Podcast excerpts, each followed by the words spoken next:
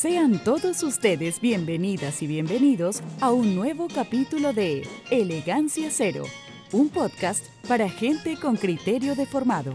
Cada semana, Lalo, Felipe y Esteban comentan los hechos más importantes que ocurren en esta larga y angosta faja de tierra llamada Chile, sin tanto libro y sin poderes fácticos que nos pauteen. Escuche bajo su propio riesgo. Buenas noches.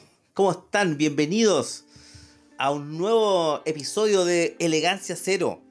¿Ya? Eh, recuerden, estamos saliendo en vivo por nuestras redes sociales, eh, en Twitter, Elegancia Cero, en YouTube, Elegancia Cero, y síganos en Instagram en Elegancia Cero Podcast, y por cierto, en las redes de Radio Guillotina, ¿ya? R Guillotina en, eh, en Twitter, eh, Guillotina Radio en YouTube. Ya no olvides seguir a todos esos enlaces y, por cierto, apoyar eh, este grandioso medio ya que eh, está abriendo paso rápidamente en el ciberdespacio. ¿ya? Hoy día, como estamos en víspera de una fecha muy especial, que es Día de los Trabajadores, ¿ya?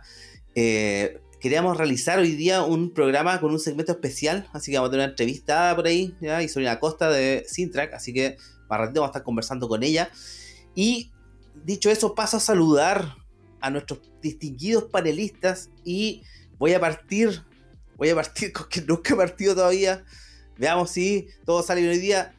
Bienvenida, doña Camila Janisewski, primero de mayo. ¿Qué le puede decir a nuestra audiencia? ¿Qué es para usted? Hola Esteban, hola Lalo, hola Felipe, ¿cómo están? Eh, sí, al fin, ahora sí estamos con, audio, así que bien. Eh, gracias por la invitación nuevamente este, este martes, así que eh, muy agradecida y también recordarles que nos sigan y nos escuchen por los diferentes medios que ya comentó Esteban. Eh, bueno, un primero de mayo especial como los últimos que ya hemos tenido un primero de mayo eh, con un gobierno nuevo, un primero de mayo convulsionado, eh, con los, estragos de la pandemia aún, con una situación económica bastante debilitada, donde sobre todo los trabajadores y las trabajadoras se han visto eh, bastante afectados. Entonces se agradece, hoy disculpen la huella, pasando los bomberos. Así que nada, contenta de participar en, este especial, eh, la entrevista que vamos a tener y sin duda nada, repetir que, que ya hace algunos años te viene siendo un, primero de mayo bastante, bastante especial y, ver lo, lo, que va a pasar, ¿cierto? En las calles, ver cómo se va a manifestar la gente. Así que expectante a, a lo que se viene. Muy bien, muchas gracias, qué bueno tenerla por acá. Y directamente desde las llovidas tierras del Gualmapu y próximo a emprender peregrinaje a la ciudad de la furia, don Lalo Contreras. ¿Cómo está usted? Buenas noches. ¿Qué es el primero de mayo para usted? Bien, bien aquí, buenas noches, con, un, con harta lluvia y harto viento. Era impresionante, bueno, uno que viene de Santiago, que bueno, yo viví 12 años en Arica, entonces imagínate el cambio cuando llegué a Santiago, para mí era asombrosa la cantidad de lluvia que había en Santiago. Pero ahora acá en el sur, weón, te las, te las traigo. O sea, realmente eh, impresionante la cantidad de lluvia estos últimos días que ha llovido eh, prácticamente cinco días seguidos. Eh, bueno, el primero de mayo son varias cosas. Pues, hoy día pensaba en la, en, la mañana mientras cocinaba que la conmemoración del primero de mayo tiene que ver con un acto, bueno, en, en Chicago, digamos, pero yo pensaba, nosotros tenemos también eh, eventos súper fuertes respecto a lo que termina siendo, digamos, la relación entre trabajadores y patrones, digamos. Eh, sin ir más lejos, uno puede recordar eh, la matanza de, Santa, Santa María, de la Escuela Santa María de Iquique.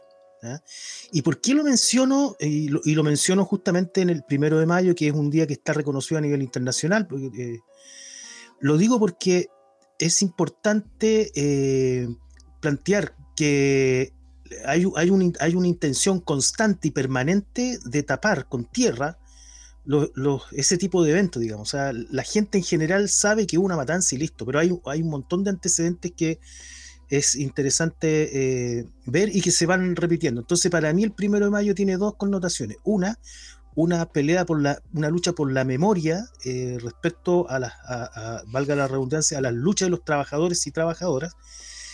Y, dos, eh, lo, significativo que es el primero de mayo en este proceso y en esta coyuntura larga que se abre el 18 de, de octubre, digamos, que, eh, y, que, y que ya lo hemos venido planteando en los distintos programas, eh, la situación en concreto, la situación económica, la precariedad laboral, eh, los bajos sueldos, está, son en peores condiciones que las que dieron tema para, o sea, las, las condiciones que abrieron la coyuntura el 18 de octubre empeoraron todavía más en esta fecha.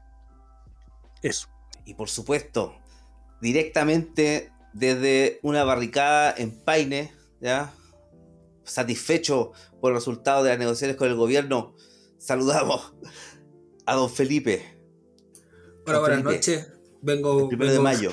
Vengo bajándome del camión en este preciso momento. Ganamos eh, la victoria. Aún les, informaremos que ganamos. Eh, nada, aquí saludando desde, desde el lluvioso Santiago que a mí siempre me, da risa un poco eh, los estragos que, provocan la lluvia en, esta ciudad. Viví mucho tiempo en Punta Arenas, de ahí el viento, la lluvia, la nieve y todos los desastres naturales. Eh, no, no era, no sé, era cosa de la, vida cotidiana, me, dio un poco de vergüenza ajena las declaraciones de Orrego diciendo hoy día que, que la gente llegara más temprano a las casas y si no, no tuvieran que, si no tienen que salir, que no salieran claro, la, gente tiene muchas facilidades para pedirle al empleador que, oiga, me puedo ir porque va a llover. Entonces, es como estúpido. Responderle a la Catalina que estoy tomando agüita, como siempre, no, no puedo tomar eh, en vivo.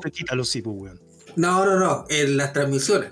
En las transmisiones. Ya tuvimos experiencias que en, estos, días lluviosos se me le entró agua al bote y eh, con respecto al primero de mayo, eh, yo creo que es una de las pocas eh, conmemoraciones que van quedando que aún no, no, son cooptadas por la prensa, ni por las tiendas, ni por... es una de, las pocas conmemoraciones que aún les va quedando diente, por decirlo de alguna forma, y, y, y también refleja las distintas convocatorias de las distintas organizaciones que hay, al menos acá en Santiago, que en, términos sindicales y en términos de, los trabajadores existe una, suerte de dispersión y que el, objetivo sería ir avanzando eh, a, generar frentes de trabajadores eh, o organizaciones de trabajadores fuertes que, que defiendan precisamente a uno de los el segmento de la población que, está más desvalido en, muchos aspectos. La, precarización laboral es un fenómeno que nadie, puede negar que no está existiendo y, avanzamos cada vez más. Eh, hoy día todos están celebrando un aumento de 6 mil pesos y un eh, chaucha miserable. Yo creo que se necesita un y en, lo personal, luego de prácticamente dos años que estuve sin pega por la pandemia y por, vacancia, vacancia mía, más que nada de no buscar trabajo, de estar nuevamente conmemorando este, este día de los y las trabajadoras. Ahí no, no, sé en quién puso les trabajadores, estoy absolutamente en desacuerdo con, con ese... Hicieron el en, en Ñuñoa, lo siento. Exacto. No, no Ñuñoa. Así que las y los trabajadores. Eh, nada, pues eso. Bienvenido, gracias por escucharnos una vez más. Y eh, eh, un, gustazo tener a la Isolina invitados de, esa, de, esa, categoría, que hay gente que, que, realmente está viviendo muchas de las cosas que, que a veces conversamos en nuestro programa y están ahí donde las, las papas realmente queman.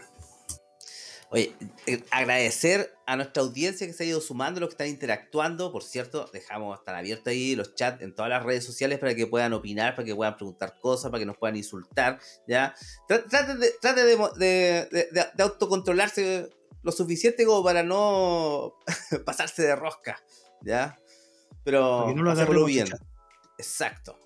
Exacto, por si acaso todos estos temas que están planteando, para, por eso estamos hoy día eh, con Insulina, para que podamos conversar eh, justamente de, todo esto que están preguntando aquí, Alejandro, Nelson, ya que están planteando cosas, vamos a tener una interesante conversación aquí. Así que quédense. Esteban, yo quería, quería que no se nos quede fuera el tintero también, eh, incluir a los y las trabajadoras, las mujeres y bueno, hombres también que se dedican al cuidado personal eh, cuidado de otras personas me refiero, eh, trabajos que no son remunerados, que no son reconocidos, así también con las dueñas de casa.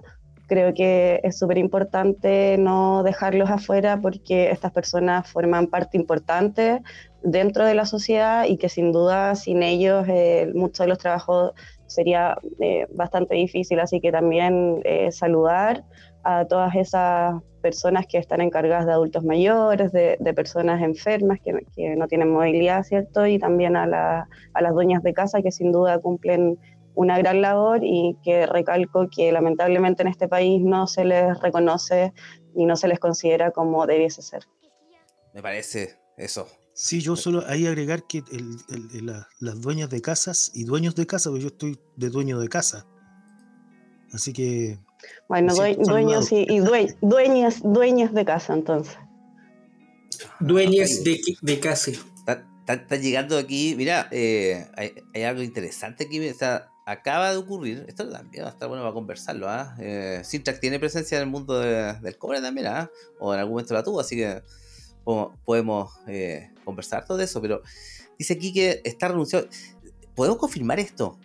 ¿Ya? vamos a confirmarlo de ahí por mientras que eh, iniciamos con nuestra pauta del día de hoy, ¿ya? Y tema número uno, ¿ya? Por supuesto, los trabajadores más queridos de todo Chile, ¿ya? Los camioneros. Tomáronse nuevamente numerosas rutas y hoy día, eh, más que otros días, ¿ya? Eh, se notó un poco más la movilización. Ayer, ayer fue bastante tibia. Yo debo decir que eh, logré llegar sin problema desde Santiago hasta Angol, hasta Los Ángeles, ¿ya? Ininterrumpidamente. Así que eh, no sé qué tan efectivo estaba. Decían que estaban por los extremos, digamos, cortando suministros más que dejando sin nada a Santiago. ¿ah? No, no, sé cómo funcionó eso. ¿ya? Pero bueno, no sé, yo, no sé si le dieron el petitorio ¿ya? Leyeron el petitorio, ¿no? ¿Lo vieron? ¿Ah? Oh, no, sé si me, no sé si me gustó más la parte antivacuna, la parte xenófoba, la racista o la anti-ONU. No sé, no sé cuál, de esas cuatro la, encontré más novedosa y, simpática.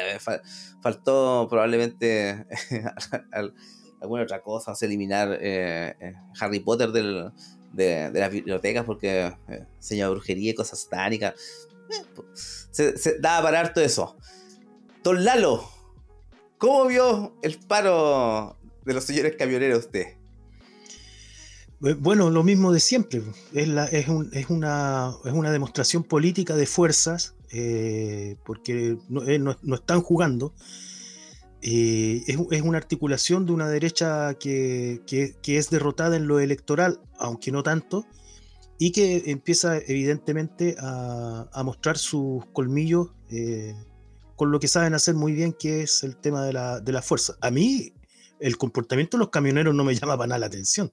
Lo que sí me llama la atención es el comportamiento de, del gobierno que no se diferencia mucho de los gobiernos anteriores, digamos, en términos de, la diferencia que hacen en el, en el, momento de asumir cuando se provoca un desorden de la vía pública, lo que, lo que hacen los camioneros es bastante más grave de lo que hace un grupo de estudiantes parando la Alameda, eh, y sin embargo la respuesta es distinta. Entonces, al parecer aquí, eh, para poder hacer protesta hay que tener camiones. Entonces, me, parece que eh, es una muy mala muestra de, que las cosas siguen al final igual. Y ya, ya llevan, sí, llevan un mes, ya luego vamos para los dos meses y, mm, en fin. Quería plantear eso. interesante, interesante. Oye, sí, es cierto eso, ¿ah? lo habíamos pasado por alto, pero día lunes, camioneros ahí instalados. Oye, esta vez no, los vi hacer asados y haber sido por la lluvia, ¿ya? Pero, eh, pero y bueno, y la gente andaba con más ropa también, eso, eso logré notarlo. Pero eh, aún así, estuvieron ahí tranquilitos, lunes y martes, ¿ah? y los cabros, yo veía la, eh, la imagen internacional, ah, no cansaban ni a salir a la Alameda, ni a, salir, apaleados, pero ahí en la esquina de Arturo Prat con, la Alameda, antes de llegar ahí. Ah, qué, recuerdos, qué buenos barrios, ah, saludos para esos barrios. Pero ahí, ah, cortando, pero al tiro todo. Doña Camila, ¿usted vio algo de ayer? Que, ¿Cómo estuvo eso? ¿Camiones versus, versus estudiantes? Eh, sí, bueno, una muestra más de que las leyes represivas sirven solamente para la clase trabajadora, para los estudiantes, eh, y no para los, camioneros que sin duda gozan de esa libertad de poder hacer lo que se les antoje. No es primera vez que ya vemos que tienen cortadas las calles, ¿cierto? Y mm, bueno, lo que pasó con la persona que, los increpó, porque no sé si vieron que cuando les dice, se me está muriendo un paciente. Y, bueno, y los camioneros lo garabatean de, de, vuelta, entonces la verdad es que es impresentable, por más allá de, que tú quieras eh, hacer valer tus demandas, qué sé yo, yo creo que la falta de prudencia en realidad y de, desatino eh, tremenda. Y claro, me sumo las palabras de, de, o sea, de Esteban y bueno, Lalo también, que los estudiantes, yo los veía también en Nacional, no alcanzaron ni a aprender el fósforo y ya está el GOP, el guanaco, eh, pero la policía entera encima. Entonces, claro, claro. Entonces, nada, sin duda los camioneros con, con su, su, alma golpista, ¿cierto? Y y también carabineros ahí eh, con ellos, dialogando, conversando, eh, cuando uno va a protestar a dignidad, o sea, te agarran a, a lumazo. Entonces, sin duda que, que habemos personas eh, de primera y segunda categoría y sin duda no estamos en la categoría de, de los camioneros. Qué bueno que no estamos en la categoría de los camioneros, ¿ah? Yo eso sí lo, lo, voy a, lo, voy a, agradecer, lo voy a agradecer. de, los, los privilegios, de los los ah. privilegios que, que tienen camioneros para parar el tránsito, para cortar las calles, para no dejar pasar ambulancias, para no dejar pasar los autos particulares, eh, bajo total impunidad. Siempre logran hacerlo y como te digo, uno sale a prender un fósforo y, te cae fuerza especial encima. Entonces, la verdad es que... Hubiese sido interesante hubiese sido interesante que la ministra del Interior le hubiera dado el mismo plazo a los estudiantes, por lo menos, digamos, a las 10 de la mañana decirle que les da plazo hasta las 4 de la tarde. Hubiese sido una tremenda y linda manifestación del Instituto Nacional en Alameda. Así oiga, pero lo mejor de todo, lo mejor de todo es que eh, la ley, eh, eh, la ley, ¿cómo se llama? no sé cómo se dice en términos legales, pero la, que está siendo aplicada en este instante por las fuerzas del orden, ya fue un regalo de, Gonzalo Winter, Giorgio Jackson y eh, el señor Gabriel Boric. Don Felipe, cómo, ¿cómo anduvo esa aplicación de la ley? Eh, yo creo que es, bastante preocupante y ya uno de un elemento más que, nos da la, la, muestra en el despelote y en la descomposición institucional en el que vivimos es esa evidente y grosera eh, duplicidad de criterios, por decirlo de alguna forma, respecto a la aplicación de, las leyes y de la represión y de las normas.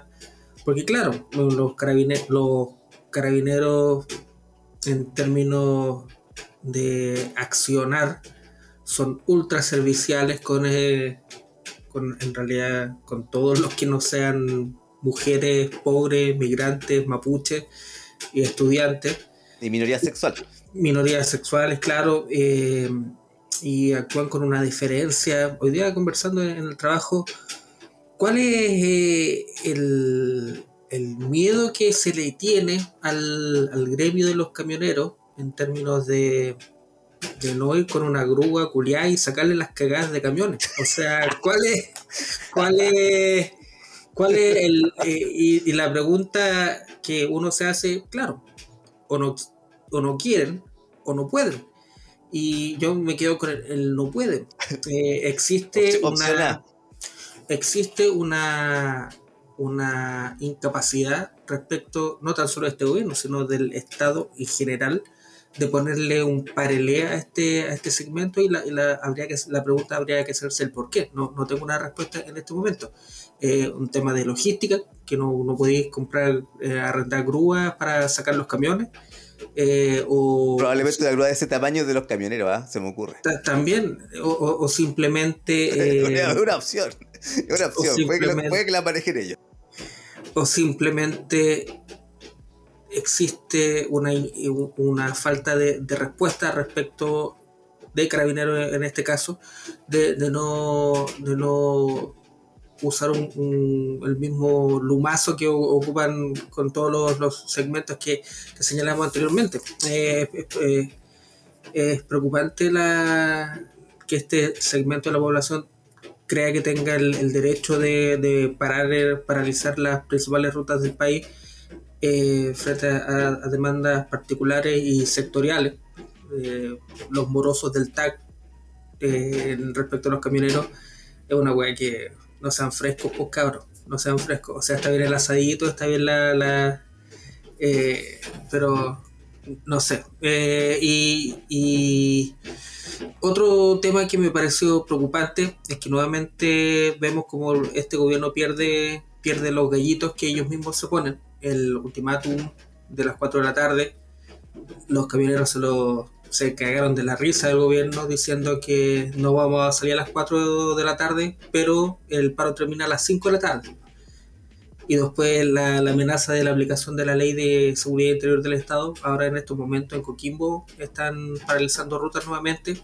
Entonces es un gallito que este gobierno va, va perdiendo y que habla de, de la debilidad estructural que tiene que tienen, en, en, este caso en, términos, en materia de seguridad, de seguridad pública y ya del Estado. Y el, el temor es que de las represalias que, que, va a tomar la represión respecto a, segmentos y a grupos que sí pueden agarrar a palo, como los estudiantes. Entonces, eh, se hacen, básicamente, se cagan los, o se mean los pantalones con los que tienen el poder y agarran a palos a los que están por eh, discursos más reivindicatorios, que, con algo más universalista que, que le condonen las deudas morosas de los TAC. Eso como el garrote y la zanahoria.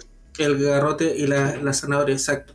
Y con respecto a la, a la ley de las barricadas, parece que poner un, dar vuelta un, un, tacho y prenderle fuego es menos grave que poner un camión en la mitad de la calle porque no, no, no me explico que un camión no, no sea considerado una barricada y no, no estén siendo eh, juzgados o, penalizados por ese tema. Entonces... Vamos a ver cuál es algo de Coquimbo.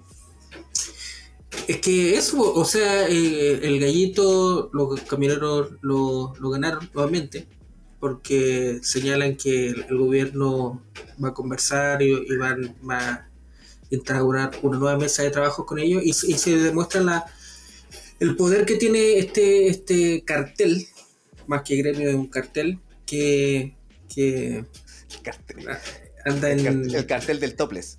El cartel del topless, claro. Eh, no sé, eh, uno, uno de los elementos más de, de lo convulsionado que está en este país eh, y que va, va a seguir va a seguir va a seguir precisamente por la debilidad estructural que tiene que tiene este gobierno bueno, pero veamos qué pasa. ¿ah? Va a estar interesante esto. Eh, han pasado otras cositas, muchas cositas, y eh, están anunciando por ahí una congelación de precios de eh, la canasta básica de alimentos, ¿ya? junto con un tema que vamos a conversar después también con Isabel, así que lo vamos a calentar un poquito, que es este anuncio de reajuste del sueldo mínimo. ¿ya? Vamos, a tener una base de 400 mil pesos.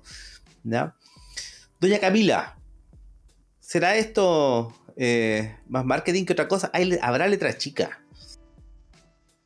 Eh, esperemos que no, que no haya letra chica. Esperemos. Eh, bueno, respecto a, la canasta básica y este subsidio de 6 mil pesos, es vergonzoso eh, si yo encontraba que, Piñera había sido un desgraciado, o sea, esto, perdóname Sebastián, pero, esto ya es el colmo de los colmos. Dadivoso, dadivoso señor. Perdóname por haberle dicho miserable, lo siento, me, retracto. Eh, es una vergüenza, por favor, es una vergüenza.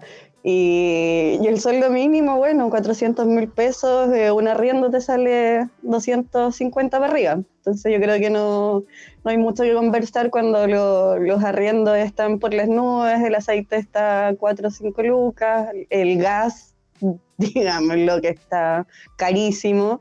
Entonces, el costo de vivir en Chile, eh, la verdad es que yo no sé que una familia pueda sobrevivir con 400 mil pesos, o una mamá soltera eh, que no tiene ayuda, eh, un estudiante que está viviendo solo también, o una familia, un padre a cargo de tres hijos. No alcanza, o sea, 400 mil pesos con el alto nivel de costo que tenemos hoy día es imposible. O sea, es imposible yo encuentro eh, que es una vergüenza. La verdad es que una vez más eh, al debe con la ciudadanía eh, el gobierno en lo que son temas económicos para, la población. Bueno, el, don Boris llamaba hoy día, ¿no es cierto? Estaba diciendo que, se, acababa la instalación y que ya empezaba a constituir urgencia. No es nada muy urgente ese Lucas en realidad. ¿Qué quiere que le diga? Más urgencia mm, tuve. O sea, delante cuando... Imagínate que los de la colusión del confort, los de la colusión del confort nos devolvieron más plata, pues. nos dieron 7 mil. es un chiste esto. Perdón, generosos señores del confort, disculpe por haberles dicho cartel. claro, lo siento. Don, Lalo, ¿te voy a pedir disculpas a los señores del confort? Eh, ahora que pedirles disculpas, dicen ustedes, no, no sé, pues son los mismos de los camioneros también, al final son todos los de la misma familia. Eh, pero sí, una vergüenza. Pero, pero la, pregunta es, ¿esperábamos algo más? Yo no esperaba más. Eh, y, hay, un elemento que, es importante porque uno se fija en los números, pero hay algo que, es mucho más importante, eh, que tiene que ver con el tema del poder adquisitivo. O sea, te pueden pagar más, pero de acuerdo al valor de las cosas, o sea, yo lo sacaba cuenta, el kilo de pan hace un año costaba mil, mil pesos y hoy día está empinándose por los dos mil pesos. El gas de 15 que costaba 17, 18 lucas, hoy día está en 26 lucas. Entonces, la verdad de las cosas es que, bueno, las 6 lucas no sirven para nada, pero además tampoco la subida de sueldos eh, significa que en realidad tienes más poder adquisitivo. Eh, al revés, incluso puede bajar, digamos, si uno lo mira desde la lógica del poder adquisitivo, por, por cómo están subiendo las cosas. El aceite, o sea, un aceite que uno compraba 900 pesos y ya te está costando 2, 3 lucas. O sea, ese, ese, ese, es el real tema, digamos, o sea, el poder adquisitivo. Don Felipe. O sea, disculpa, en el ah, fondo, eh, eh, para no sumarme lo que decía Lalo, en el fondo que el costo de, de vivir en Chile es demasiado alto. Entonces, eh, si no, nos situamos en la realidad, a una familia de clase media eh, o, estratos más bajos no te, va a alcanzar con 400 mil pesos, porque ya para optar a un, a un techo, o sea, ni siquiera tu casa propia, porque en este país optar a la casa propia es una cosa, pero eh, tremenda. Entonces, eh, ya optar un arriendo, partiendo que por tener ya un techo en este país eh, es carísimo, y ahí sumemos educación, sumemos salud, sumemos alimentarte, sumemos vestirte, no alcanza, no, no alcanza y sobre todo eh, da rabia porque es un país que, que tiene plata, Chile tiene poder de endeudamiento, y, ver que, que, nos siguen entregando migajas, que se opusieron al, al retiro, ¿cierto? Eh, salieron con su retiro acotado, que finalmente la plata se iba a ir a la banca. Eh, entonces, eh, la verdad es que es vergonzoso y, y es preocupante que no se tomen medidas más, más concretas y que realmente eh, lleguen a, la población que lo está pasando mal, eso hay que recalcarlo, la gente lo está pasando mal, el hambre es una realidad, las ollas comunes están paradas, de Darica a Punta Arenas hay ollas comunes, entonces eh, llegó el invierno, llegó la lluvia, llegó el frío, hay que calentarse, hay que eh, comprar eh, cosas para calentar tu casa, en fin, es una sumadera de, de gastos y que con 400 mil pesos no te va a alcanzar. Así es. Bueno, cortito, eh, yo quiero señalar que eh, este reajuste al, sueldo mínimo igual deja a las, a familias de más de dos, tres integrantes abajo la línea de la pobreza. Eh, en segundo lugar, que es importante, claro, ver el, tema del, de los reajustes del trabajador, pero también combatir el alza de la canasta básica, que obviamente no, no se va a subsanar con esos seis lucas miserables que ofreció Marcel luego de su reunión en Washington DC, que le tiraron la línea. Y yo creo que es importante que señalar que las lógicas de, estrujamiento que están haciendo al, bolsillo de las personas son cada vez de, de rapiña. Ya es casi lo, cuando los, los, los carroñeros se comen los últimos pedacitos de carne que queda del hueso. Y eh, nada, que la gente tiene cada vez menos plata en el bolsillo y además lo están castigando al no permitirle acceder a lógicas de, ahorro y que la gente no, no que, no tenga plata, que no, que no pueda acceder a consumo, que no pueda acceder a puta, cambiarse una tele, arreglarse los dientes, poner, cambiarle la techumbre al, techo. Las lógicas de, de, de estrangulamiento que está haciendo en la, gran banca, el capital y, la, y el mercado que está poniendo todos los elementos para eh, eh, que la, gente esté por el pico. Ese es el, resumen. Y, término, técnico. Término técnico. Y hoy día nuevamente la, la sopaipilla de la cumbre Boric PS rinde sus frutos porque la CUT como hace años no, aceptó la, primera negociada del salario mínimo con, el gobierno. Que claro, que dicen que son 40 lucas, que son 50 lucas, pero en términos reales son 300, el sueldo bruto que debería... Es menos, menos 1.700 pesos lo que debería haber. y el, líquido... Para que, siguiera igual que, eh, antes de la pandemia, ojo un líquido de 330 lucas, eh, igual en el contexto, con todas las alzas que dijo el Lalo, no alcanza. Así que esa, esa pilla de la cumbre Monsalve sigue rindiendo porque la CUT cada vez con menos dientes y, enlaza directamente con lo que vamos a conversar con Liz Salvina, que cómo se construye un, sindicalismo no servicial al, gobierno de turno, sino que esté en términos de la promoción y protección de los derechos de los trabajadores y no de, la regalía de la negociación. disculpa Felipe, esto eh, eleva el endeudamiento de, la clase media, porque ¿qué es lo que hace la, mayoría de la gente que puede optar? Eh, la plata plástica. Sí. Entonces, ¿qué, pasa con esto? La gente sigue endeudándose, sigue endeudándose, y después vemos los embargos. Eh, entonces, esto también hace que las personas se sigan endeudando. Es que igual es como curioso el tema del, endeudamiento, porque también lo, hemos reflexionado. Cuando se suena la, tasa de interés, ¿qué es, lo, ¿qué es lo que se busca con esa medida económica? Precisamente que la gente no se, no se endeude porque en, términos que no haya que no haya flujo, que no haya consumo, porque en, términos de económico que podemos hacer un, programa completo de este tema. Podríamos. Eh, ¿cuál, ¿cuál, es la, lógica de, de, evitar que la gente no pida crédito, que la gente no tenga efectivo, eh, llevar la, lógica de explotación ya a los a niveles.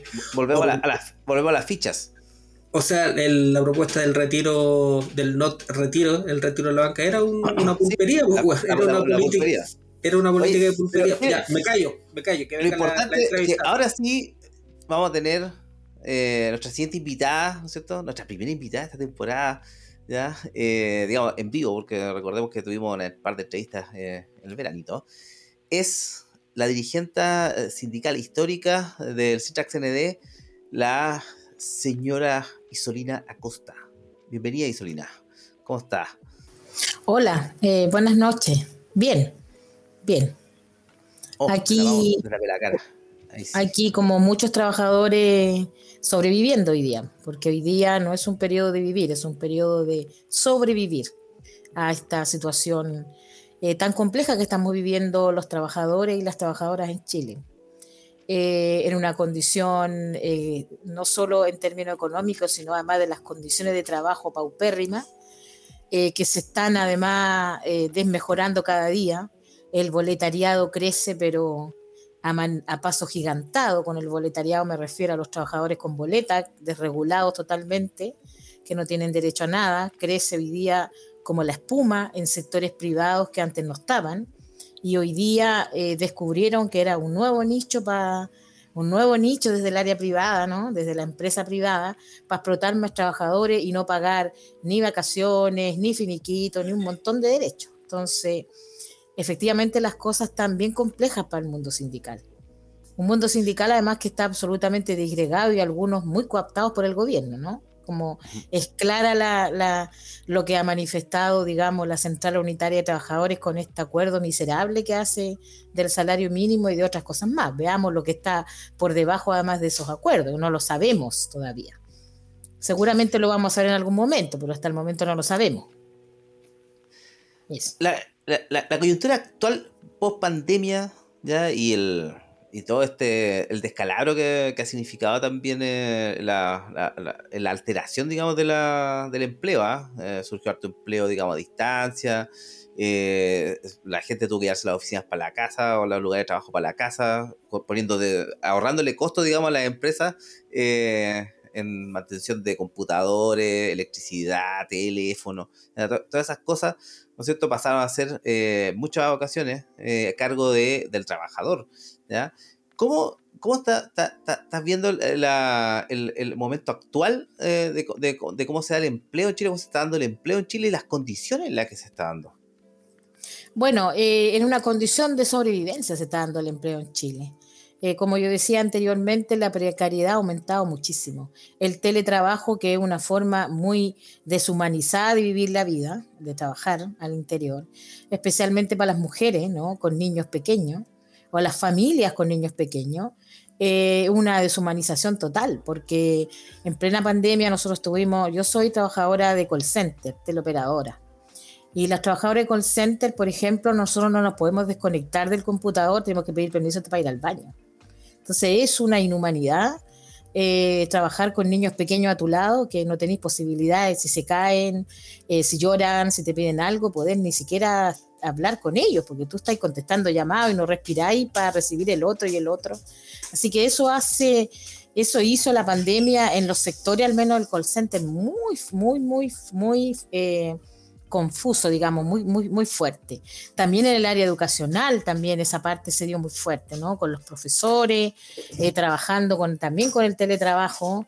Eh, los trabajadores del sector público también se vieron bastante afectados esas áreas. Entonces, eh, eh, claro, porque combinar la casa con el trabajo, cuando tú del trabajo te desconectas, llega a tu casa y resuelves los temas de tu casa, qué sé yo, pero cuando tú tienes que combinar ambas cosas en una misma jornada, eh, teniendo a los niños en la casa, eso fue bastante complejo.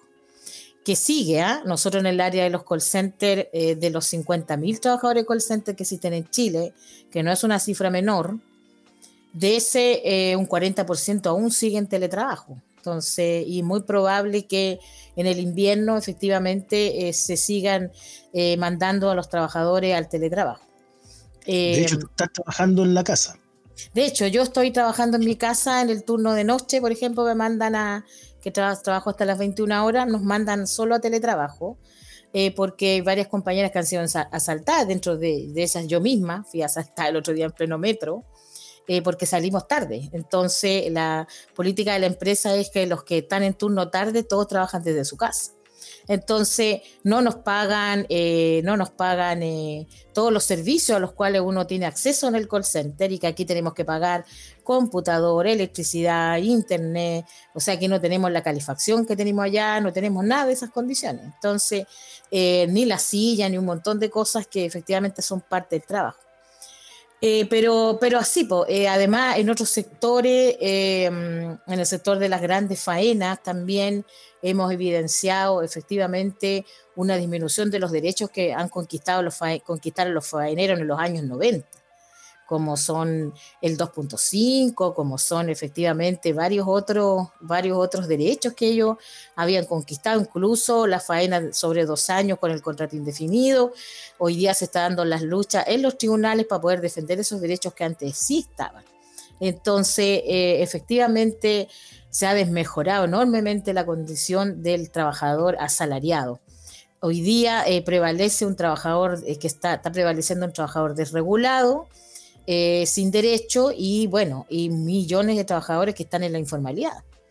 Eso sin lugar a duda ha crecido muchísimo la informalidad o la formalidad, pero dentro de, digamos, especialmente el comercio, ¿no? Porque ¿quién no vende algo hoy día? Porque necesita de alguna u otra manera sobrevivir. Entonces, eso es lo que está pasando.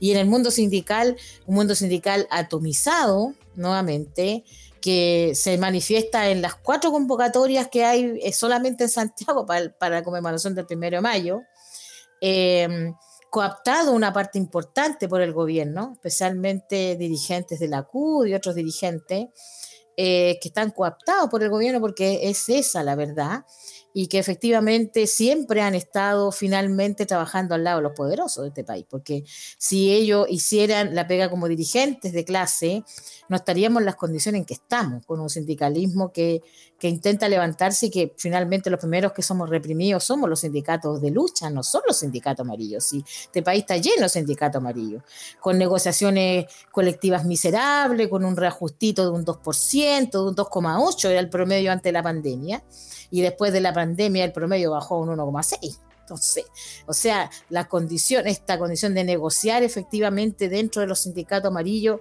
solo la sirvió a la patronal, pero en realidad no la sirvió a los trabajadores y a las trabajadoras. Oye, Isolina, en ese mismo sentido, eh, eh, es interesante que pudieras contar la experiencia del Sintrat, que, eh, que su forma de lucha y lo que se ha ido consiguiendo, digamos, históricamente. Claro, bueno, nuestra organización nace desde la obra y la faena, de las grandes obras de ingeniería, en los años 90, eh, nace desde el Sinami, finalmente como el Sinami eh, con González a la cabeza eh, es un, digamos, un operador de, empresarial, se produce un quiebre, digamos, dentro de esa organización y de ahí nace como un sindicato instrumental el Sintra, con una forma, eh, digamos, eh, muy distinta de ver a la organización sindical desde abajo, desde el Consejo Nacional de Delegados, desde una horizontalidad en las asambleas, y donde además, eh, finalmente, para nosotros lo más importante es la estrategia en la lucha sindical, una estrategia que no es solo sindical, sino que también es una estrategia política.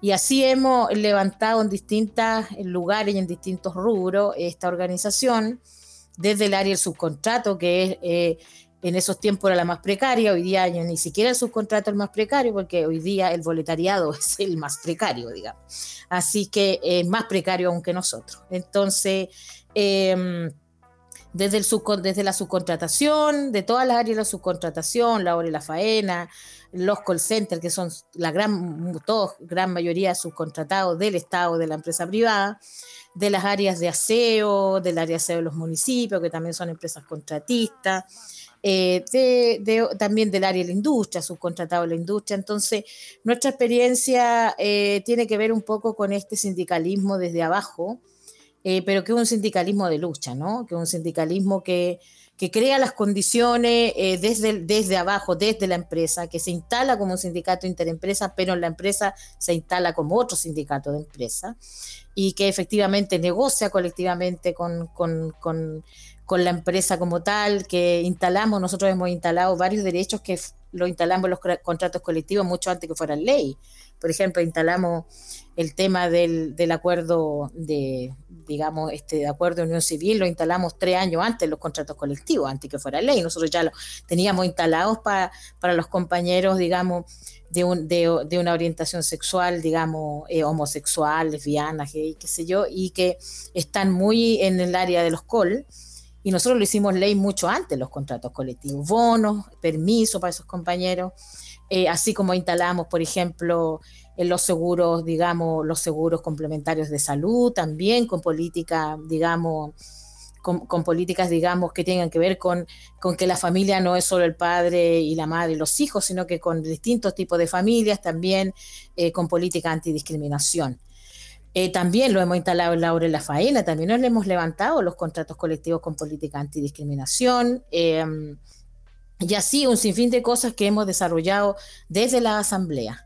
Eh, y nos han dado duro por eso. Hemos estado efectivamente nosotros con ley de seguridad interior del Estado, que tuvimos la, en la huelga de SPRE, hemos estado muchas veces detenidos. Nosotros em, también hemos levantado al calor del Sintra, hemos levantado un sindicalismo, eh, un, feminismo de clase, digamos, este feminismo de clase. Fuimos nosotros también eh, acusadas por raptarnos una micro en noviembre del 2019, todavía estamos con ese, con ese juicio y con varios otros juicios más, ¿no? Por las huelgas, las huelgas de CGS, donde, el, donde era el yerno de Piñera y así hemos levantado la lucha en distintos sectores de, esta economía, fundamentalmente creando una estrategia desde la Asamblea. Salina, hola, buenas noches. Una consulta, porque hemos, hemos hablado eh, que los últimos dos años se han, significado un, deterioro en las condiciones de vida prácticamente en todos los segmentos de la población, excepto en los, mayores rapiñeros de, de este país. Desde el mundo de los trabajadores existe una visión de los trabajadores, el sindicalismo o de, los grupos más de los grupos políticos en los que los que participan existe un, diagnóstico o una visión en común sobre qué fue el 18 de octubre y qué ha significado el 18 de octubre hasta la fecha en términos de cómo si es que hubo una recomposición política, si se ha ido avanzando en una necesidad de organización, en una, necesidad de generar un diagnóstico común respecto a las la falencias de, este modelo que, tiene varios, varios trozos que se están cayendo, que no están cayendo sobre la cabeza, pero que insisten en, repararlo, en refaccionarlo, ¿Cuál es, ¿Cuál es el diagnóstico que, que, existe desde el mundo de los trabajadores respecto a qué fue el 18 de octubre y qué ha significado los últimos dos años en, en, términos políticos, más que nada, que es lo que, que, a mí me interesa, pero puede ser también en lo sindical, en, lo social, en lo económico, pero ¿cuál, qué, cuál, cuál, es la visión del mundo de los trabajadores respecto al 18 de octubre y lo que, lo que ha sido este país los últimos dos años? O sea, yo creo que el 18 de octubre del 2019 marcó un antes y un después en Chile al menos en esta época, ¿no? Em, y nosotros, muchos de nosotros como dirigentes pensamos que el camino del 18 de octubre sigue siendo un camino para este pueblo para la clase trabajadora. Pensamos que efectivamente es el ejemplo del 18 de octubre lo que efectivamente nos convoca a seguir adelante. Eh, porque nada de lo que el 18 de octubre, eh, de lo que el 18 de octubre se demandó hoy día sea digamos, eh, se ha cambiado. Efectivamente, estamos en peores condiciones, producto de la pandemia que le cayó como anillo el dedo al capital, una vez más, ¿no? Eh, porque efectivamente el 18 de octubre, de una u otra forma, puso en jaque eh, al modelo, no necesariamente al capital como tal, pero sí al modelo neoliberal al menos, ¿no? sí hay varias organizaciones que las que nos denominamos anticapitalistas, que efectivamente entendemos claramente cuál es nuestro enemigo y, creemos firmemente en ese, digamos, en ese 18 de octubre del 2019 y que sigue siendo nuestro ejemplo. Pero hay una cantidad importante de organizaciones que optaron eh, por, bueno, por creer en el mal menor, ¿Ah? seguir creyendo en este mal menor que pensaban y tenían la esperanza que iba a modificar, digamos, de alguna manera eh, lo que iba pasando en estos 30 años, pero que al calor de esta pequeña y cortísima luna de miel se han dado en cuenta que efectivamente no es así, ¿no? Y que y esperamos nosotros seguir, eh, digamos, ahondando en construir, digamos, la unidad de la clase, porque fundamentalmente eso es lo que hoy día nos falta, construir la unidad de la clase trabajadora y del pueblo en general, ¿no? Hay varias organizaciones eh, que sentimos que estamos en una misma parada, pero no ha costado reunirnos, pues, eh, nos ha costado reunirnos y dejar afuera lo ego y las parcelas, porque creemos que efectivamente eso es uno de los grandes impedimentos para construir esa unidad. El movimiento sindical históricamente tiene varias demandas. Dentro de esas demandas también está el tema, por ejemplo, judicial, que hoy día estuve hablando con una abogada eh, laboralista que me decía, por favor, Isolina, hagan sentir el primero de mayo la gran demanda, una de las grandes demandas históricas que tienen los trabajadores a nivel en el Poder Judicial, eh, que hoy día, eh, a tres años ya prácticamente de la pandemia, tenemos un colapso en los poderes, en los, en los tribunales del trabajo, de la enorme cantidad de demandas de trabajadoras, trabajadores y de organizaciones sindicales y que efectivamente a nadie le interesa, eh, sin duda, ahondar en eso, porque eh, a las que se está demandando a las grandes empresas de este país. Entonces, por lo tanto, nadie quiere hacer absolutamente nada con eso. Eh, y claro, creo que hay hartas cosas más que define, definir en el mundo sindical, pero creo que la unidad de la clase y de, y de nuestro pueblo en general es hoy lo más importante. Ahora, esa unidad y esa clase no se va a unir si no hay un proyecto común. Y esa construcción de proyecto es el vacío que hoy tenemos que, ser capaces de ir construyendo desde la base, tejiendo desde la base.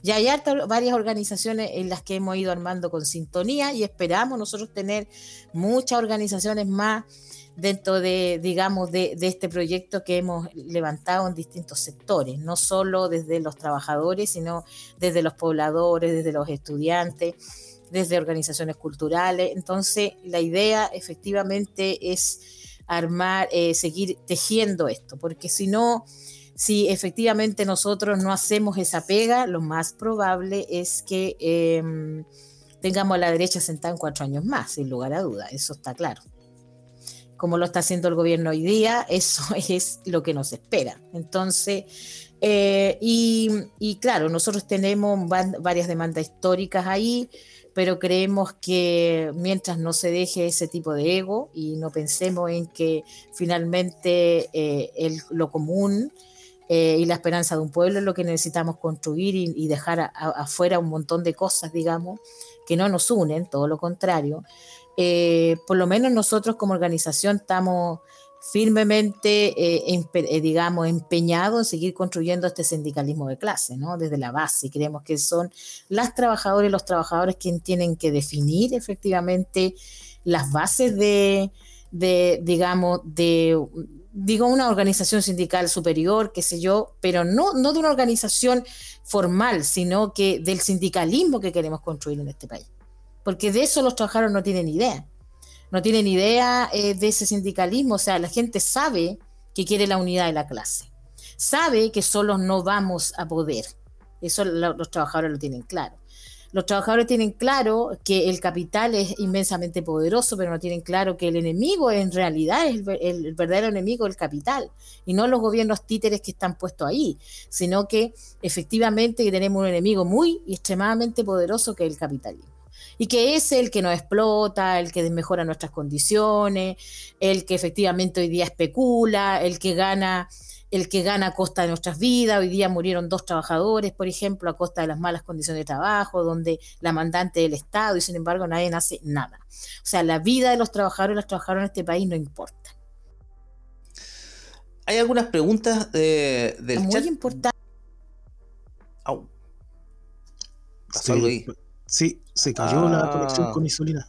Se nos cayó. Ah, no, pero ahí, ahí, está de vuelta, ahí está de vuelta. Muy distinto. ¿Aló? Ahí sí. ahora está de vuelta, que te habías caído. Ah, se había caído, sí. que se, activó, se, activó, el FortiClean de mi, de mi ah. programa de trabajo, por eso. Eso fue lo que pasó. La VPN. Ah, entonces, eh, lo que, claro, entonces eh, nosotros eh, finalmente siempre hemos abogado por la unidad, por la unidad de la Casa Trabajadora, pero esta unidad, ¿para qué y con quiénes? Porque también es importante señalar eso. La unidad, ¿para qué? No para ir a sentarnos al gobierno a negociar nada, sino que para defender nuestros derechos y nuestros intereses, fundamentalmente para eso.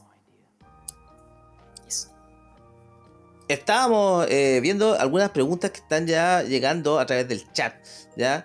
Y eh, Diego, Diego, que es uno de nuestros auditores que está eh, en Australia, según leía, ya, eh, quería saber eh, más acerca de, qué es esto de, de, la interempresa en, en, en, Sintrack, por qué es tan fundamental. Bueno, es fundamental porque para nosotros, porque el sindicato interempresa es una nosotros hemos creado que es una, creemos que es una excelente herramienta, porque a diferencia del sindicato empresa, el sindicato empresa se le terminan todos los socios, negocian con los dirigentes del sindicato empresa, se termina, se extermina el sindicato empresa. El cambio, el sindicato interempresa prevalece porque está construido con, con trabajadores de distintas empresas eh, con un mismo directorio. Entonces, aunque efectivamente de una empresa te echen trabajadores, el directorio prevalece, el sindicato permanece y puede seguir sacando dirigentes y delegados en otros sectores. Incluso el sindicato interempresa, por ejemplo, nosotros hemos levantado la semana pasada nomás, levantamos el Sintra por la educación. Nosotros lo hacemos desde la rama. Entonces, construimos Sintra, por ejemplo, desde la faena, entonces tenemos distintas faenas en un mismo sindicato, distintas empresas de la, del mismo rubro en un mismo sindicato, podemos negociar a la vez, digamos, entonces eso nos da la posibilidad de, creer, de crecer en la organización y no de que la, patronal no extermine cuando quiere, porque los sindicatos de lucha, especialmente los sindicatos de empresa, son exterminados rápidamente por la patronal en Chile. Despide a los trabajadores de la negociación, el sindicato acusa, eh, efectivamente al tribunal eh, práctica antisindical, recibe una compensación, pero ahí termina el sindicato. El sindicato no sigue y esos trabajadores se fueron y no hay posibilidad de que nadie mantenga ni los derechos en, esa negociación colectiva ni que efectivamente la organización prevalezca. Por lo tanto, para nosotros eh, la organización interempresa es fundamental como una herramienta de lucha. Por eso para nosotros es importante el sindicato interempresa, porque además la diferencia que tiene un sindicato empresa es que cuando en un sindicato empresa tú te vas de la empresa, la empresa te despide o tú renuncias a la empresa, se termina tu afiliación al sindicato. El sindicato interempresa no, tú puedes estar en cualquier otra empresa y sigues siendo parte de la organización sindical. Entonces, claro, en ese sentido tiene muchas más ventajas para nosotros. Ventajas que nosotros hemos ocupado para luchar para efectivamente hacer un ejercicio de acumulación de fuerza, especialmente por ciertos sectores de la economía. ¿no? Y eso nos ha dado la posibilidad de conseguir efectivamente eh, mejores negociaciones colectivas, eh, de pelear con mucha más gente, de levantar, por ejemplo, eh, digamos, negociaciones con un efecto dominó dentro de un mismo rubro. O sea, nos da la posibilidad de crear una estrategia de negociación que el mundo, que el, general, este mundo sindical carece de una estrategia política y de una, estrategia, sindical en la negociación colectiva. Por eso las negociaciones colectivas en general de los sindicatos de empresas son bajísimas. Son bajísimas en relación a las que nosotros como organización efectivamente hemos conseguido. Entonces, y eso es producto de que detrás de la negociación hay toda una estrategia que se diseña con los trabajadores con los trabajadores de esas empresas a las cuales están, están afiliados los trabajadores. Eso. Y Solina, el, recién al principio del, programa, especialmente eh, Camila lo, planteó, ¿no es cierto?, lo, vergonzoso de, este bono de 6 mil pesos que, que da el gobierno eh, para suplir las alzas eh, en, los, en, los, alimentos, este, este, mal llamado subsidio que, que están dando además de la negociación de la que hoy día sabemos, ¿no es cierto?, tomó parte la CUT con el gobierno para llegar a un sueldo mínimo que podría parecer eh, 400 mil pesos, digamos, más de lo que de lo que había hasta hace un rato, pero eh, considerando la variable económica, los reajustes, la inflación, etcétera, está por lo menos un 2, un 3% por debajo de lo que, eh, digamos, eh, debería haber para mantener el nivel eh, adquisitivo previo a la pandemia. ¿Qué, pasa con eso? ¿Qué, qué, qué, perspectiva ves tú ahí? bueno, perspectiva. La única perspectiva que veo yo es, hambre en nuestra gente y saqueos, porque la verdad es que con ese nivel de ayuda estatal, de ese nivel de ayuda del Estado, no, no, no pasa nada. O sea, efectivamente, eh, el salario mínimo es un salario absolutamente miserable, que es un salario que se está pagando en muchos sectores de la economía. No solo, no solo ojo, porque no solo los 800 mil trabajadores que ganan el salario mínimo en Chile se ven afectados con eso, sino que además la fuerza laboral más o menos como de unos 4 millones de trabajadores, porque fíjese que el salario mínimo no solo es el que gana el salario mínimo como, como tal, sino que además es la base de medición de muchos otros derechos de los trabajadores. Entonces, si el salario mínimo sube un poquito, esa base de cálculo también sube un poquito nomás, como por ejemplo es la hora extra, la gratificación, la asignación familiar, o sea, varios otros conceptos que dependen del salario mínimo. Entonces, claro, otros trabajadores que ganan un poco más, al subir el salario mínimo, eh, digamos, eh, finalmente no les sube un peso esa base de cálculo, ni un solo centavo. Por ejemplo, el caso de los call centers, por 45 horas ya están pagando 400 lucas, más el bono Pórtate Bien, que es el bono calidad, ¿no? Que nosotros le decimos el bono Pórtate Bien, que no podéis tener absolutamente ningún error, porque si no, no recibí 30, 40, 60 lucas más que un bono de producción, y ese es el, ese es el sueldo por 45 horas semanales, por ni respirar contestando llamados. Ese es el nivel. El tema es que si ya, por ejemplo, a los trabajadores que ganan 400 lucas no les sube absolutamente ni un peso sueldo base. O sea, solo reciben finalmente estos trabajadores, pero las otras bases de cálculo no se ven afectadas. O sea, no va a subir la gratificación para esos trabajadores, no va a subir la, hora extra, no va a subir ningún otro concepto.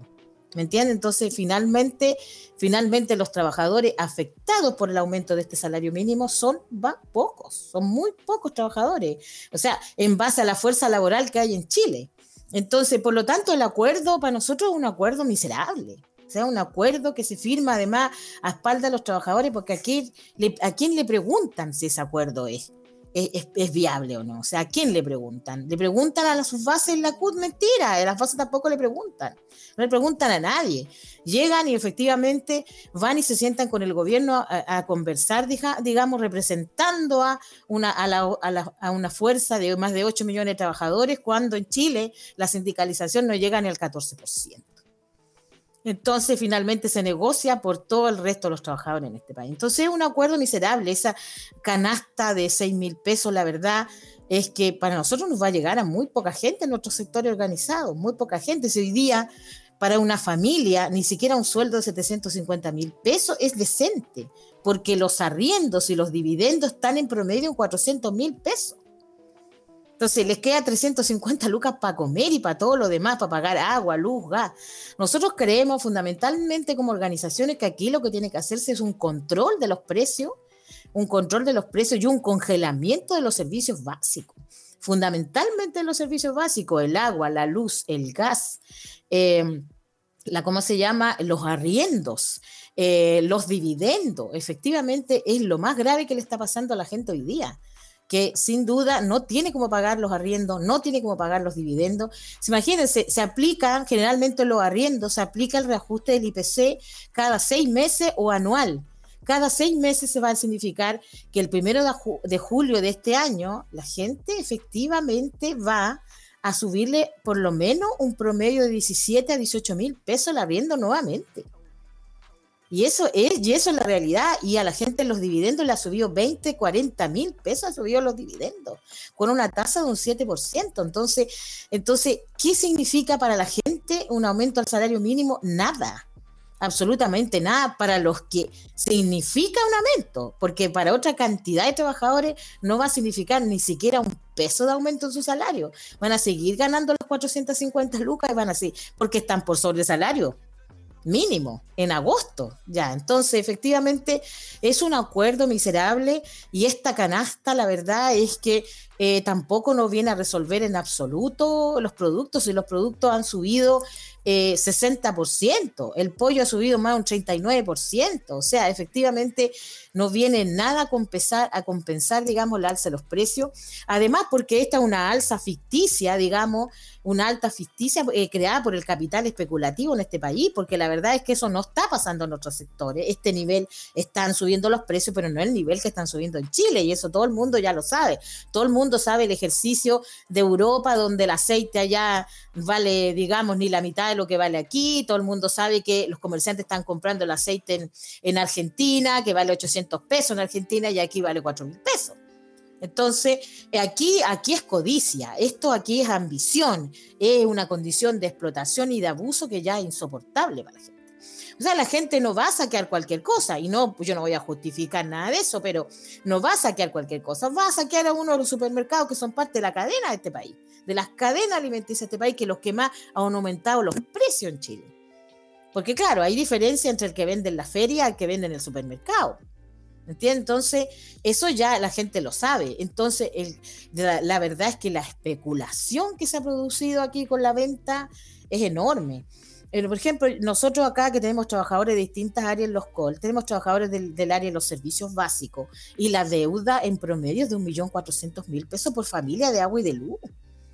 Entonces, eh, ¿de qué estamos hablando? De aumentar 30 mil pesos a una familia. Es que, es que eso no tiene, no tiene ningún sentido común, porque la verdad es que para la gente no va a haber ni una diferencia entre ganar 350 y ganar 400. No hay ni una diferencia, porque todo eso además se lo va, se lo va comiendo, digamos, la inflación, esta inflación inventada que hicieron que está inventada, digamos, por el capital, porque en realidad, eh, además que los precios venían subiendo ante el estallido, recuerden que ya en el estallido los precios venían con una alza importante, que ya se venía con una inflación desde el, antes del estallido, entonces, es social, imagínense después en pandemia y ahora. Entonces, creo que las condiciones son cada vez menos soportables en Chile, sinceramente, son cada, cada vez menos soportables para los sectores populares.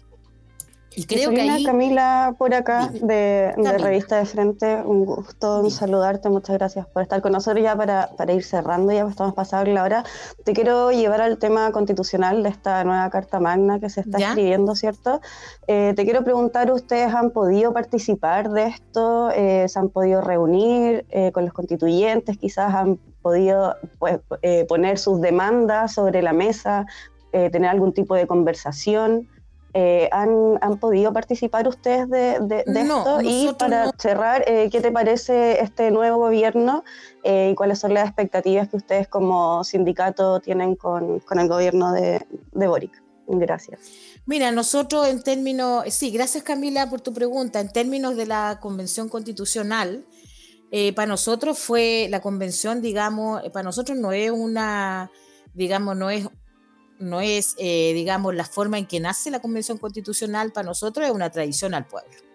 Con este acuerdo, con este acuerdo, digamos, del 15, del 15 de noviembre, que consideramos que fue efectivamente un acuerdo de la clase política y no es lo que la gente demandaba, porque fíjate que ya llevamos con este acuerdo el 15 de noviembre del 2019, casi tres años, va a la convención, pero ninguna de las demandas del pueblo chileno ha sido efectivamente resuelta. Aún, y efectivamente creemos que que eh, eso es así. Ahora, nosotros no hemos participado en la convención, eh, sí han participado organizaciones, sí se han levantado efectivamente algunas eh, normas populares de ley en términos de levantar el trabajo decente, de la negociación por rama en la producción y varias de esas cosas que efectivamente están en proceso, algunas, algunas han sido aceptadas y otras están en proceso de defender, digamos, que efectivamente eso aparezca. Eh, pero la verdad es que yo tengo mis, dudas con estos procesos constitucionales cuando, eh, cuando la verdad es que son eh, procesos que no nacen desde la base, ¿no? que no nacen desde, desde el pueblo como tal. Yo soy partidaria de una asamblea constituyente verdadera y no una desde arriba. y la verdad es que nosotros no ponemos ni vamos a poner ninguna energía en la constituyente porque nuestra nuestro verdadero eh, sentir está en crear un sindicalismo de clase. ¿No van a llamar a, prueba, disculpa? Eh, ¿A votar a prueba, perdona? No, lo tenemos que discutir en la organización, por una discusión que todavía eso no se ha dado, porque eso será, va a ser el primer en septiembre, y la verdad es que es un proceso que tenemos que irlo construyendo con los trabajadores desde la, desde la asamblea. Vamos a ver efectivamente cuál va a ser la resolución, porque nuestra resolución tiene que ver eh, eh, con las asambleas, eh, no lo vamos a decidir nosotros como dirigencia. Nosotros no, digamos, no vamos a perder mucha energía en eso, porque efectivamente hay varias constituciones en América Latina que se han proclamado como muy populares eh, y efectivamente no ha pasado nada en las condiciones de trabajo de, del pueblo, como, es, como son la constitución de, Ecuador y de Colombia, por ejemplo, Colombia tiene una maravillosa constitución y ahí tú ves a Colombia. Entonces, la verdad es que no ha cambiado absolutamente nada, siguen matando dirigentes sindicales y sociales, las condiciones de miseria son peor que antes, entonces la verdad es que esos procesos están un poco alejados, digamos, del sentir de los trabajadores, y, y cuando digo alejado, digo extremadamente alejado, porque la verdad es que no son una discusión al interior de las asambleas ni nada. Eso hay que tenerlo, pero muy en cuenta, porque incluso uno pone la discusión y la gente no quiere discutir eso. La gente quiere discutir los problemas que tiene hoy día. y los problemas que tienen en el futuro. Nosotros estamos discutiendo temas como la automatización, por ejemplo, en algunos sectores nuestros, que está llegando la automatización muy fuerte. Eh, y donde la gente está muy preocupada efectivamente de lo que eso suceda. Y bueno, nosotros tenemos ahí también nuestra opinión. Ahora, eh, con respecto a eso, ¿no? Eh, y estamos, digamos, trabajando en ese tema de la educación fundamentalmente. Eh, pero bueno, eh, vamos a, discutirlo con los trabajadores, cuál es el camino. Nosotros no, no, vamos a, definirlo solo, lo, definimos con los trabajadores las trabajadoras desde en la asamblea, efectivamente, la posición. Siempre lo hemos discutido de ahí y sacamos después nuestra, nuestra posición públicamente, ¿no? Eh, pero eso, pero no es parte de nuestro quehacer diario, digamos, no es parte de lo que hacemos diariamente. Y bueno, del gobierno de Boris, la verdad es que nosotros tampoco tuvimos, Camila, ninguna mayor eh, esperanza. Nosotros siempre, hemos estado en la expectativa de lo que pase, en realidad. Eh, siempre hemos estado en la expectativa de lo que pase, eh, digamos, pero, pero cuando comenzamos a ver que este gobierno efectivamente pone a Mario Marcel, el gran artífice nomás de la defensa de las AFP en este país, lo pone como ministro de Hacienda. Nosotros inmediatamente nadie nos dijo el camino que venía, ya lo, lo, lo, sabíamos solito, ¿no? Y bueno, la luna de miel ha durado muy poco, ha durado así un matrimonio, muy, muy cortito, la verdad, en esta luna de miel. Entonces, em, efectivamente, eh, nosotros tenemos que relacionarnos de alguna manera con las instituciones del Estado, porque estamos obligados, somos organizaciones sindicales, con la Dirección del Trabajo, con sus dictámenes, eh, con el ministro, con, la, con, digamos, con la ministra del Trabajo, que no, no hemos tenido reunión todavía, vamos a ver cuál es la posición, que se supone con la ministra comunista, vamos a ver cuál es la posición de ellos, pero la verdad es que en este momento, por lo menos la Dirección del Trabajo se está levantando el tema de digamos, de digitalizar la dirección del trabajo en todos los aspectos, digamos, pero no hemos visto nosotros ningún cambio en ese aspecto en relación a, la antigua, digamos, a, digamos, a los antiguos administradores de ese sector de, del área del Estado, ¿no? No hemos visto ninguna diferencia. Esperamos al menos que algunos dictámenes puedan salir favorables al menos a los trabajadores, a las trabajadoras, estaban sacando dictámenes en el tiempo de Piñera, dictámenes muy negativos para los trabajadores. La pandemia, la verdad es que fue muy duro para los trabajadores en términos de los dictámenes que se sacaron con el cambio, por ejemplo, en teletrabajo, que nos cambiaban la colación por, por los insumos del teletrabajo, perdíamos la colación, la locomoción y un montón de cosas. Y todos esos dictámenes los sacó el gobierno de Piñera así, en, en 12 horas sacó los dictámenes y nos quitó derechos, pero que estaban de hace mucho tiempo. Entonces, efectivamente, la Dirección del Trabajo no ha repuesto ninguno de esos dictámenes, no ha reconsiderado ninguno de ellos, los mantiene. Así que efectivamente nosotros, nosotros creemos que la cosa por ahí efectivamente no va bien como, como mucha gente pensaba, eh, pero vamos a ver en, en, este proceso. Pues nosotros, la verdad es que para nosotros, independientemente del gobierno que esté ahí de turno, para nosotros lo fundamental es la, la organización, la unidad y la lucha de los trabajadores, fundamentalmente en defensa de nuestros intereses. Eso. Gracias, Isolina, muchas gracias. Sí, queríamos agradecer la presencia a esta alta hora de la noche, en horario no apto para niños, de Isolina Costa. Muchas gracias por acompañarnos en este especial del Día del Trabajador Isolina. ¿Alguna cosa con la que quiera cerrar su participación? ¿Aquí algún mensaje para nuestros auditores? Sí, eh, bueno, yo quería cerrar nuestra, nuestra, la participación nuestra señalando que el SINTRAC también es parte de una organización de una coordinación de organizaciones que se llama Pueblo Organizado, Pueblo Respetado, eh, que esa, esa, es nuestro, nuestra consigna, eh, donde habemos organizaciones, han habido organizaciones de pobladores, pobladoras, comités de allegado, de habitacionales, organizaciones culturales, estudiantiles y de trabajadores y que estamos efectivamente levantando nosotros un proyecto propio y bueno, y convocamos a las organizaciones, a las compañeras y compañeros que quieran ser parte de este proceso, bienvenidos sean a la construcción de un movimiento desde abajo, un movimiento popular que quiere construir un proyecto político propio. Eso. Agradecemos ¿Sí? Delante ah. hablaba el, Diego desde Australia, puso ahí que, déjame buscar para ponerlo, porque yo creo que es importante que lo lo escuche la, la isolina. Eh, porque. Mira, no existe ya el primero de mayo, ¿no? Como día del trabajo. Claro, me dice, gracias Isolina, lección para los sindicatos de acá que se supone inventaron los sindicatos en 1900 y que siguen así atascados, creyendo que, gente tiene una profesión en la vida y una pega de empresa. Me parece, lo, planteo porque creo que es importante que los que estén en este momento escuchando en vivo el programa eh, lo, puedan, digamos, contar a, sus conocidos, sobre todo trabajadores que estén eh, sindicalizados, porque también existe bastante desinformación y hay gente que cree que efectivamente los sindicatos amarillos son la forma de sindicalizarse sin duda, sin duda, eh, Lalo, eh, te agradezco esa acotación. Sin duda hay otras formas de organizarnos. Hay otras formas de organizarnos y no necesariamente desde, desde un sindicato empresa, desde un sindicato interempresa, desde una federación.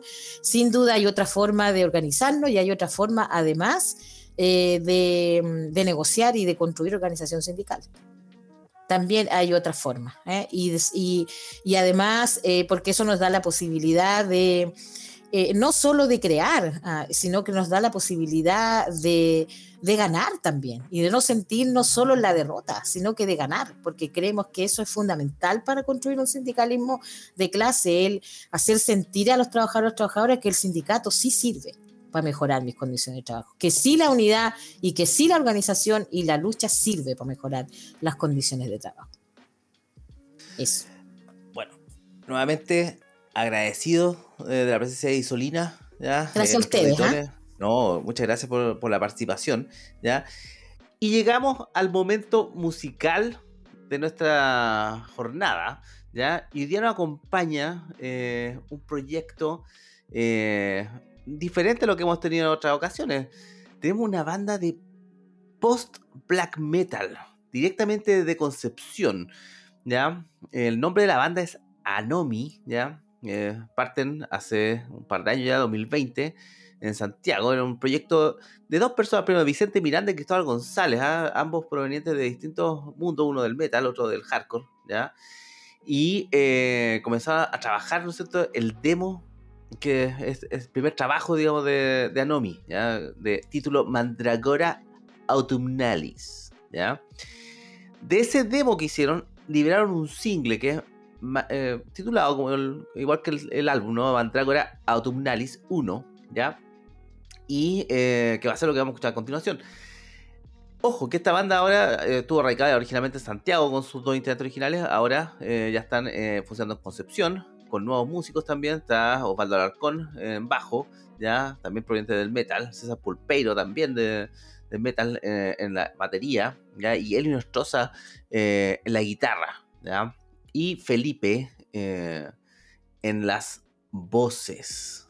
¿ya? Así que nada, más que decir que disfruten los amantes de, del black metal, del post black metal y todo eso eh, sonidos, porque ojo, ah, que aquí este proyecto eh, mezcla no solo black metal, post rock, hardcore, showcase, ¿ya? Y eh, las líricas no hablan solamente del carecacho, sino que también abordan temas vistos de la sociología, la psicología, ¿ya?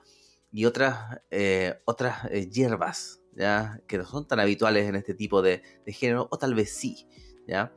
pueden visitar en su Bandcamp, Anomi Black Metal, .bandcamp.com en SoundCloud, eh, Mandragora Autumnalis, ¿no es cierto? Y en YouTube ya está el single, ¿no es cierto? El EP eh, eh, Mandragora Autumnalis.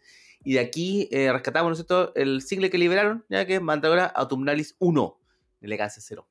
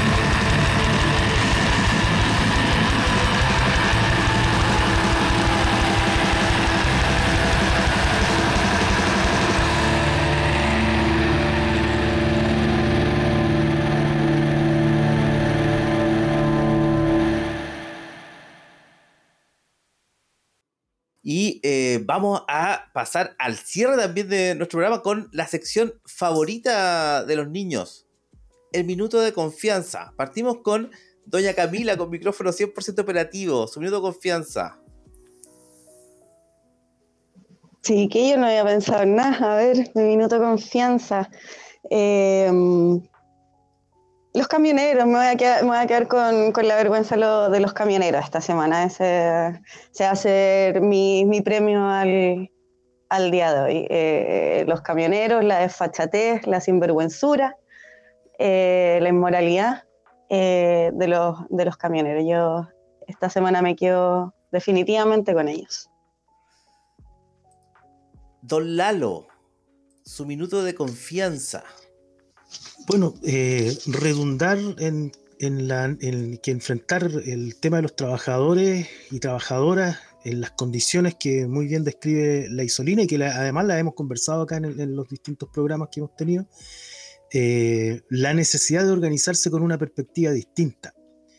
No solo los sindicatos, no solo los sindicatos que sabemos que existen los sindicatos amarillos con trabajadores que creen que efectivamente están bien organizados, sino que también en, los otros eh, en los otros, ¿cómo se llama? En, los otros tipos de organizaciones, pobladores, qué sé yo, eh, todos los demás, eh, no, ¿cómo se llama?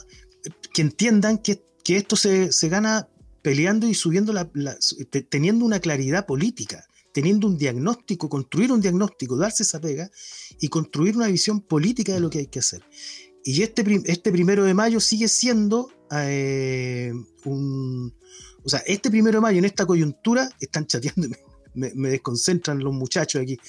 Eh, este primero de mayo, y con esta coyuntura que, hemos, que hemos descrito en el programa, digamos, es un llamado a decir, ya está bueno ya, pues, o sea, aquí lo que falta, y lo hemos planteado en otros programas, falta el protagonismo popular, y ese sujeto tiene que salir, tiene que mostrarse, y la unidad va por ese lado, no en mesas de, partidos políticos que son parte de la élite o de organizaciones que eh, terminan mirándose el ombligo. Ese es mi minuto de confianza y nos vemos el primero de mayo peleando en las calles. Don Felipe, su visión apocalíptica, por favor, en su minuto de confianza. Apocalíptica. Eh, igual no había preparado nada. Eh, me, parece, con respecto a, la última polémica que hubo con el, rol de la prensa en, una declaración que supuestamente Boris se estaba riendo de una periodista. Un, un gremio que también en los últimos dos años tiene que hacer su media, media culpa respecto a, la cooptación que existe en medios de prensa, en editoriales, en notas, como un, ucraniano que tira una molotov es un héroe de, la libertad y un cabro que tira una molotov eh, es un terrorista acá en Chile. Y eso, yo creo que la, prensa tiene que hacer un mea culpa de, de los últimos dos años que, han cubierto el, estallido social desde una perspectiva ultra eh, estúpida y que contribuyen eh, cuando hablan de, la ropa que se puso la ministra o que si la ministra Isquia hace alguna cuña desafortunada usando el lenguaje COA, eh, la prensa contribuye a la estupidización de la política y a la caricaturización de temas complejos que, lo, que se traten en matinales y con una simpleza ramplona. Eso. Eh, la prensa tiene, tiene que ser cuestionada siempre. No son un poder independiente, aunque ellos se crean que son un poder independiente, inquisidor y, y todo eso y lo, que pasó hoy día fue una estupidez. O sea, si vas a tratar de, de cazar a alguien, después no puedes ocupar la, el argumento cobarde de, no revelar las fuentes, porque fueron a, la, conferencia de prensa a hacer un, un respecto al, a lo que pudiese estar pasando en la relación entre, entre vocería e interior. Eso. Eh, yo pocas veces voy a darle la razón al, al gobierno en este programa y a, y Boris en específico, pero está bien cagarse la risa de, de estas estupideces que, que, pasan a veces. Así que bien, un, un yumbito para el presidente Boris y vayan a ver El Hombre del Norte. Si quieren ver harta chocolates y, y hachas en cráneos, vayan a ver esa película que está muy buena. Nos vemos la próxima semana. Gracias a Isolina por venir y gracias a los, a los oyentes, auditores que, que nos ven. Oye, yo eh, voy a destacar una cosa que me llegó por WhatsApp, que yo, soy bien, bien ordinario mis cuestiones, me gustan los memes, las cadenas, ya, soy antivacunas también por si acaso. Y eh, me acaba de llegar una serie de eh, fotografías de gente que va a apoyar el rechazo. Y entre ellos, y me acordé porque vi a nuestro querido amigo Oscar Waldo. Don Oscar Waldo, adivine quién estaría yendo a apoyar el rechazo ahora. No se lo va a creer. Así que les tengo aquí directamente desde WhatsApp. Oh, miren. el favorito de los niños de elegancia cero, ¿ya? Don Jorge Burgos, probablemente, ya estábamos esperando que apareciera, ¿ah? estábamos esperando que ya, se acaba de mostrar, se acaba de mostrar, ¿ya? Así que se lo dijimos, ¿ya? No se olviden de seguirnos para más predicciones de este tipo en nuestras redes sociales, Elegancia Cero en Twitter, Elegancia Cero Podcast en Instagram, Elegancia Cero en YouTube. Y por cierto, no se pierda la programación de Radio Guillotina R Guillotina en Twitter y Guillotina Radio en YouTube. También Radio Guillotina en Twitch y Guillotina Radio en Facebook. ¿ya? Multiplataforma esto. Eh, eh, lo, más moderno que, nos ha tocado últimamente. ¿ya? Que me acuerdo cuando grabamos esos demos, ¿se acuerdan o no? ¿Ya? ¿Se acuerdan? Qué, qué cosas más horribles. Qué bueno que eso no se lo al aire. ¿ya? Los, los demos bastardos que. Los demos bastardos, sí. Nunca, verán la, la luz. Fueron tres, tres, tres, episodios, cada cual más malo. Bueno, sí. Van a ser bueno, después, pues. Después, claro. Oye, agradecemos la sintonía de los que nos acompañaron. Gracias por su participación en el chat. Sí, Oscar Waldo, se vienen cositas. ¿ya? Así que atento. Nos vemos la próxima semana. Y recuerde que la edición de Spotify trae una cosita. Nos vemos. Chau, chau.